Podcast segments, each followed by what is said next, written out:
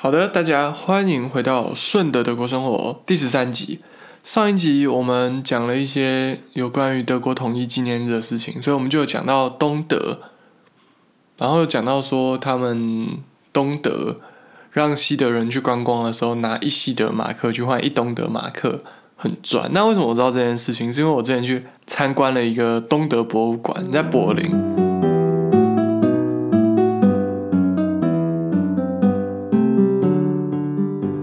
反正里面就有很多东德有趣小知识。那我今天就来跟大家分享一下这些有趣东德小知识好了。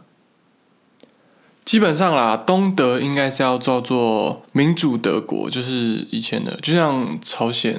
民主啊，反正就是很多名字里面有民主的国家，其实都不太民主一样。反正它简称 DDR，然后是相对于西德 BDR，对，然后现在的德国是简称 BRD。所以我去的那个东德博物馆就叫 DDR Museum，然后它的一个符号是一个公鸡的形状。那会问我为什么是这个公鸡的形状？其实这是一个他们很具有象征性的东西，就是一个东德以前家家户户只要你家有一个人口，就会配给一个塑胶做的公鸡造型的担架。那这个塑胶做公鸡造型的担架，然后其实我大概从高中的时候就开始对这个东西很向往。那向往原因是什么？其实就是以前啊，商业周刊就是台湾那个商周，没错。他不知道从什么时候开始啊，他就觉得有这些读商周的人，铜臭味太重还是怎样，放要在上面放一点，有点像联合报或中时那种生活副刊的感觉。他后面就有一个生活副刊，不是讲任何产业新闻，也不去采访什么公司，他就是会在里面写一些有关于旅游啊、设计呀。美食啊之类的东西，就他想要培养台湾这些读商周的有钱人的品味的，好像读商周也不一定有钱人，但很多有钱人会读商周，但是他们可能品味没有那么好。他就会描述一些这种小物件或是建筑的时候，他其中一个跟我介绍到就是这个东德的公鸡蛋架，所以后来变成收藏家的艺品什么的，就是东德解散后，但是现在工厂又有重新在制造。就是照以前一样的那个公鸡蛋架，然后里面那时候对他的描述就是说，东德人日子日复一天的过，但是这个公鸡蛋架，然后他们只要家家户户有一个人口，以前就会配给每天一颗鸡蛋给你早餐，有鸡蛋吃，所以就是象征这个公鸡蛋架象象征的生活一点点希望，你知道，一点点朝阳朝气的感觉。所以说，就对这种东西很向往。就是你的前一天不管过得再怎么样，你看到这个公鸡蛋架，就知道啊，又是新的美好的一天之类的。然后塑胶做的有很多不同的颜色啦。反正现在亚马逊上面其实也买到这种公鸡蛋架，所以也不需要去什么很特别的地方去买。但就是，其实有一段时间，就我在网络上查东德啊这种公鸡蛋架，就是煮水煮蛋啦。它用法其实讲啊，就是你水煮蛋煮熟，然后你把它放在那个蛋架上面，然后就可以把它敲上端敲碎，然后把蛋壳剥开，然后就很像从碗里挖东西吃一样，挖着那个水煮蛋吃。而且很长一段时间，我甚至怀疑自己是不是记忆错，或那东西到底是不是我梦到的。就是我在网上查那个东德公鸡蛋架，我都查不到，或者资讯非常少，因为这个东西到底真的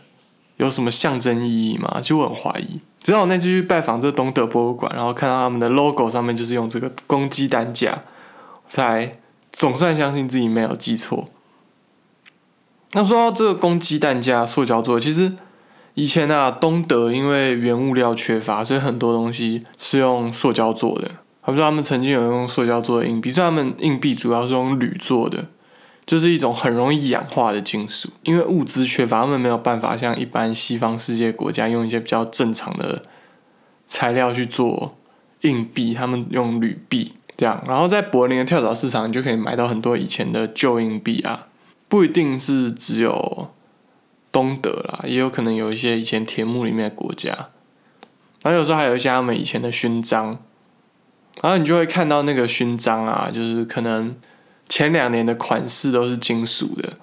然后到下一年因为原物料不足，就连勋章都会变成塑胶的，然后别在那种军人的身上。我也不知道那种东西后来怎么流到跳蚤市场的，反正就讲，我蛮喜欢在柏林的跳蚤市场挖宝的。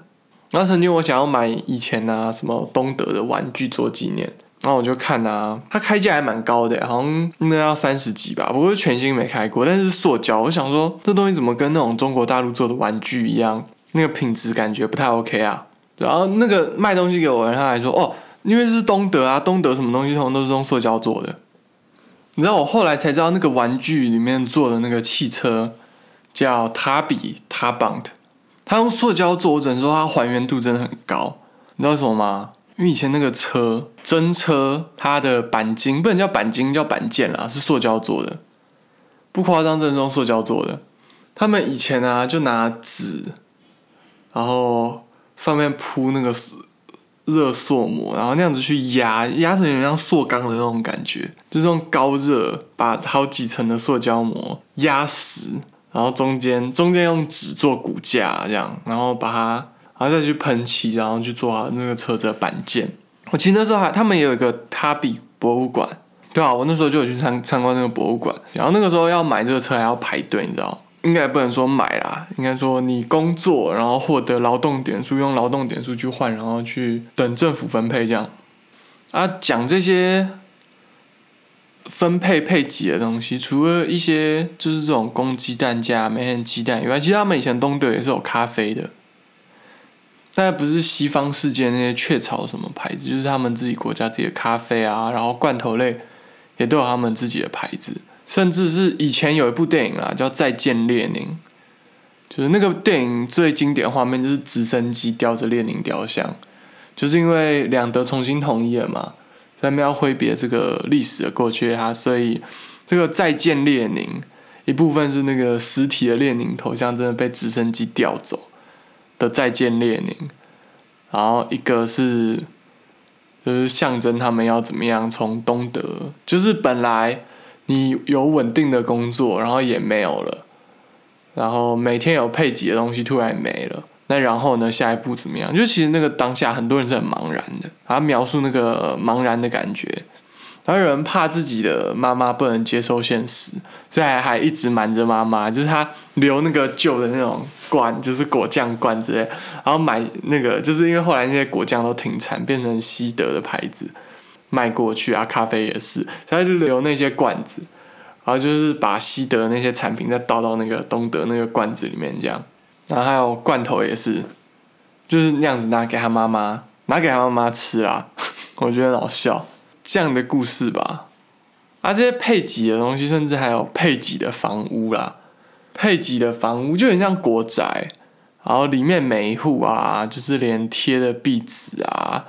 然后家具啊、桌椅的颜色啊，因为计划经济，所以全部都一样。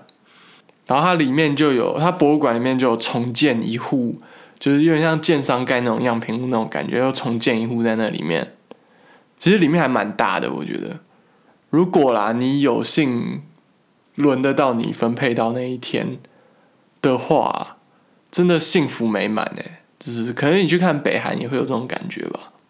啊，讲那个房子，对啊，因为每户都一样啊，所以可能就只是那个楼层的差异。所以以前就有人，就我不知道是真的故事还是笑话，反正就是说啦，有男人喝酒醉回家，然后因为他家长得跟别人家完全一样，他们就说差别就只有老婆而已，就是只有你的老婆跟别人老婆不一样，小孩跟别人小孩不一样，其他东西通通都一样。对，所以就。你就知道会发生什么事嘛？就是啊，喝醉了啊，走错房子嘛啊，按按你也不开灯嘛啊，就上床，然后，所以老婆是不一样的，对，对，老婆是不一样的。这是不是以前有一种有趣的喜剧啊？反正就是认错人的那种，就是后来才惊觉，哦不，原来不是这个人嘛，可是事情都做，然后就很尴尬之类的，我不知道哎。就他们觉得这是个笑话，但是细思极恐，想想就很尴尬。然后讲回来，这个博物馆啊，它里面有很多有很多有关他们的历史，像是以前东德也是有自己的足球队的啊。反正他们就是现在独立国前那些国家，以前都在苏联里面，所以他们也去就是也是他们可以去铁幕后面的国家，就是有一堆国家，大家都可以一起自己办自己的足球赛之类的，也不一定要去跟西方世界踢，但是好像有时候还是会有这种机会嘛。那我其实有点忘记了，但主要就是跟铁幕内的国家在那边踢啊，就是这样。所以两德统一以后，现在德甲也大概才是是从那个时候才重新开始算德甲。有几年的，所以在那以前拿的冠军的队伍可能都不算德甲的冠军，这样就是不会算什么 Deutsche Meister 德国大师之类的。然后就很有趣，他们那个时候就会有广，他博物馆里面有放广播播球赛讲进球啊。铁幕另一边的国家还是一样很喜欢踢足球的，这个全世界都一样啊。其实就是会喜欢踢足球，就是会喜欢踢啊。啊，民主就是他们叫德意志民主共和国嘛，所以这博物馆里面也有讲一些他们的民主制度是怎么样。好，在这里面啊，他就很明显的讲，他就很清楚的讲了，就是我们给的东西不是真的民主，但是我们必须让它看起来很民主，就是要要骗那些人，就是这个东西很民主，所以他们有四个政党。然后甚至包含了，就是西德也有的 CDU，就是基民盟，就是他们在东德也有，就很有趣。就是两边那时候好像是独立运作，但后来应该有合并。但是当时东西的的基民盟是独立运作的这样。然后除此之外，还有另外三个政党，应该有包含他们执政党之类的。反正就这样，就是要让人民好像有选择。可以选出不同政党的人一样，但是他们真的在人民议会里面投票的时候，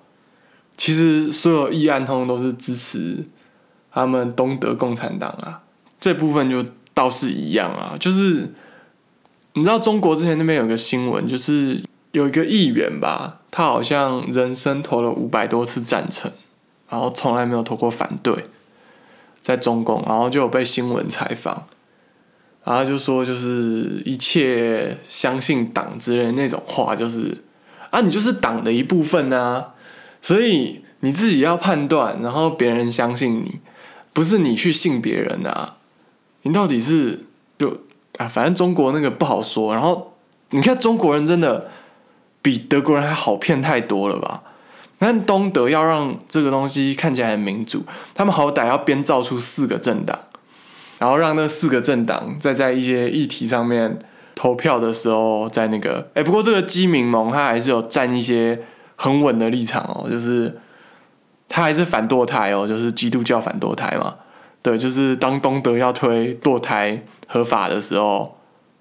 他还是反堕胎的那边哦，他还是还是比较民主哦，你知道？对，但是大家都知道那个不民主嘛，不然他们也不要去推倒柏林围墙，去追求民主自由，勇敢的人那真的很勇敢。所以比起来还是比那个时候中国民主一点啦，真的就是我那我那个时候有看到他，他就他们就是有说有一些这种宗教议题相关的法案，车队屋还是会跑掉，反正还是会站在上帝那边之类的。你知道也没有像中国那么打压基督教，所以再讲一次，中国人真的很好骗，一个政党你也相信有民主，呵呵。笑你这哎，我真的听过，我真的听过我中国同学跟我说，哎，中国有民主啊，你们不要以为中国都不民主，我们可以投票选班长啊，哎，好，我 我不知道怎么说这个，我们可以投票选村长啊，你选村长有个屁用？那村长再去选那个啊，那个那你们选的人是谁提名的啊？党提名的啊，对不对？对不对啊？他们还是没有发现，就是那是一个。循环的体制就是他们，他们，他们就是一直跳针，说他们下面，他们选出小领导，小领导再选出大领导，大领导再选出特大领导。啊，小领导是谁提名的？对，啊，讲到这种国家，大家想到北韩是不是会想到什么刑求啊，就是拷问之类的？所以你知道他那里面，他有一间房间就是拷问室，你知道，就是给你体验一下。那种以前他们怎么被拷问的那种感觉，就它里面有一些刑具啊，很痛那种，但是他们有拿捏那个分寸啊，或者是就是以前不是有那种拿一个立桌台灯照那个人的脸，他就有体验你被那个灯照的时候那个心理压力之类的，或者就是那种单面玻璃你在那边，然后你看不到对面人之类，然后很小的房间就关你在那里面，给你体验一下那个心理压力啊，然后连续几天不让你睡的那种感觉，这样子。我觉得这部分很好，我觉得他们可以去检讨他们过去这种历史。我觉得台湾要是有一些什么白色恐怖纪念的博物馆，他们也可以试着做这种东西。但现在的问题，我觉得啊，就是一些东西啊，你说他们有寻求那个啊，有警钟怎样啊，警钟很坏，坏坏怎样啊？现在就是有一个叫国民党吧，就是国民党，他们遇到这种事情，他们就会跳出来反对。觉得硬凹就可以凹过去，然后觉得二二八只是提款机的，但是就是我觉得像这样子，就是成立一个博物馆，然后去反思过去的历史，是很棒的事情。尤其是这种就是星球体验的地方啊。讲到刚刚那个，就是有四个政党嘛，然后他们讲说这四个政党其实都。一样支持那个议题的时候，它有一个模型，那个模型就是大家手会同时举起来，再同时放下，就是四个党，然后他们四个党还有就是各党有各党的衣服制服之类的，所以他就穿成那样子，就是有四个议员，然后就看到四个议员一起举手在一起放下，我觉得很有趣啦，就是他们的民主制度，然后他们还有一些很多的东西啊，像什么人民警察。Fox Police 真的真的不是什么警察叫人民保姆，然后我不小心讲成人民警察之类的，没有没有，好像是真的叫人民警察。然后那个人民警察有时候就会去做一些什么监控啊之类的，然后主要就是要防止大家翻过围墙跑到另外一边去。然后他们博物馆里面讲到这个围墙，围墙其实距离边界还有一段距离，大概四五公尺之类的。然后就是围墙是往东德那边缩进去的，那这个围墙外面有一条路，这条路就是给东德的人民警察在外面巡逻，看有没有人翻墙去投奔自由之类的。所以他们每隔多少公尺就会有人站岗，然后会有警车在这个墙外道路一直开过来、开过去、绕来绕去的，就是要防止人家翻墙翻过去这样。然后他们还把这个模型做出来。就是说，这个墙就是所谓边界到底长怎样？就是一个很高的墙，然后外面有有一条泥土路、泥巴路，然后泥巴路的另外一边就是靠西德那边，就只有木头的那种栅栏跟那种流刺的那种感觉而已。大概就是这样吧，就是一个很精致的模型。但我那时候没有拍照，所以我也忘了。然后讲到这个围墙啊，其实曾经有一个很有名的房子啦。叫做柏林围墙旁边的树屋，柏林围墙就没有那么复杂，因为柏林是城市里面很难给人家拉出那种空间直接盖墙，就它不像其他地方，就是城市不是在左边就是在右边这样子，对啊，其实以前啊，西德有很多城市，就它其实你现在看你会觉得它地理位置很好啊，四通八达，为什么？这个地方看起来很落后，其实就是以前西德为了防范东德哪天失心疯要打过来，所以靠近边界大概五十公里的城市吧，都是被刻意放弃。好比说，我之前去的哥廷根，或者是汉诺威，汉诺威的那个博览会。也是后来才，就是两德统一后才重新盖起来，然后这个城市才重新发展起来。啊，柏林的墙就比较细小，就没有那么粗。那墙下的树屋是怎么回事呢？就是以前呢，那个时候柏林围墙在盖起来的时候，它有一块地方，它是那个地是锯齿状的，但是东德在盖围墙的时候，因为懒，就偷工减料了，也不是偷工减料。是偷工减料吧，反正他们就直接切过去，所以有有几块属于东德的那边的土地，就直接被切在围墙外面，切到西德那边。然后有其中一块三角形的地，有一个捡回收收破烂的人，他就发现说，奇怪，这块地是不是没有人的啊？他就在那边开始违建盖自己的房子，怎样？就是用捡来路边路边，他就随便捡垃圾、捡建材、资源回收嘛，人家捡回收的，然后就开始在那边盖那个房子哦。然后住一住有点不安嘛，然后好像后来有一次，就是因为他那个违建有点严重，被有关机关关切，西德的，因为我刚刚有说那块地被是东德的，但是东德盖墙的时候不小心把它切掉，在西德那边，所以他就发现了，哦，原来这块地是东德的，但是东德人都在抢着另外一边，所以没人管得着他，他就一直在那边住下了，他就这样，就是一个有趣的故事啊。然后后来又讲说。统一以后，这个房子怎么样啊？然后一度有被拆掉，但是后来现在又盖起来了，然后是一个观光景点，这样蛮有趣的故事，你知道吗？柏林就是一个这样子充满时代感的地方。然后现在你还是可以看到以前在柏林围墙另一边的区块啊，因为那边就是传统上啊，房子那些什么比较便宜，但是。也比较破旧，所以反而啦，有点像水源宝藏岩啦，不是水源快速道路旁边宝藏岩，就是好像有点落后的地方，但就是可以聚集很多艺术家，这样比较有艺术气息。然后现在变比较潮的那种感觉，但也是柏林围墙倒塌以后的事了。就是这样，我觉得蛮有趣的啊，这个墙下的树屋。好啦，今天 podcast 就先讲到这边，喜欢的话就去订阅我的 IG 或者在我 podcast 上面留个言。那这样子啊，下个礼拜的话，下个礼拜会有一个农业周的活动，所以这个农业周的活动，我们就是大家要上一些农业有关的主题的 podcast 啦。啊，其实大家知道我在德国就是念 crop science 作物科学系的，所以我就有跟他们 podcaster 串联的活动这样子。然后他这个活动会有一些彩蛋跟抽奖活动。就是不是只有我这个 podcast 啊？可能大家去听很多个 podcast 才会有办法掌握整个活动的全貌。这样，但大家可以期待一下啊，就是下个礼拜会有一个跟农业有关的东西，然后会讲说我这个学校，我现在念书的学校它，跟农业的关系，然后农业如何去造就一个大学，然后造就这个城市，还有我在这边上的课都念些什么东西啊之类的。那就这样，我们下次再见。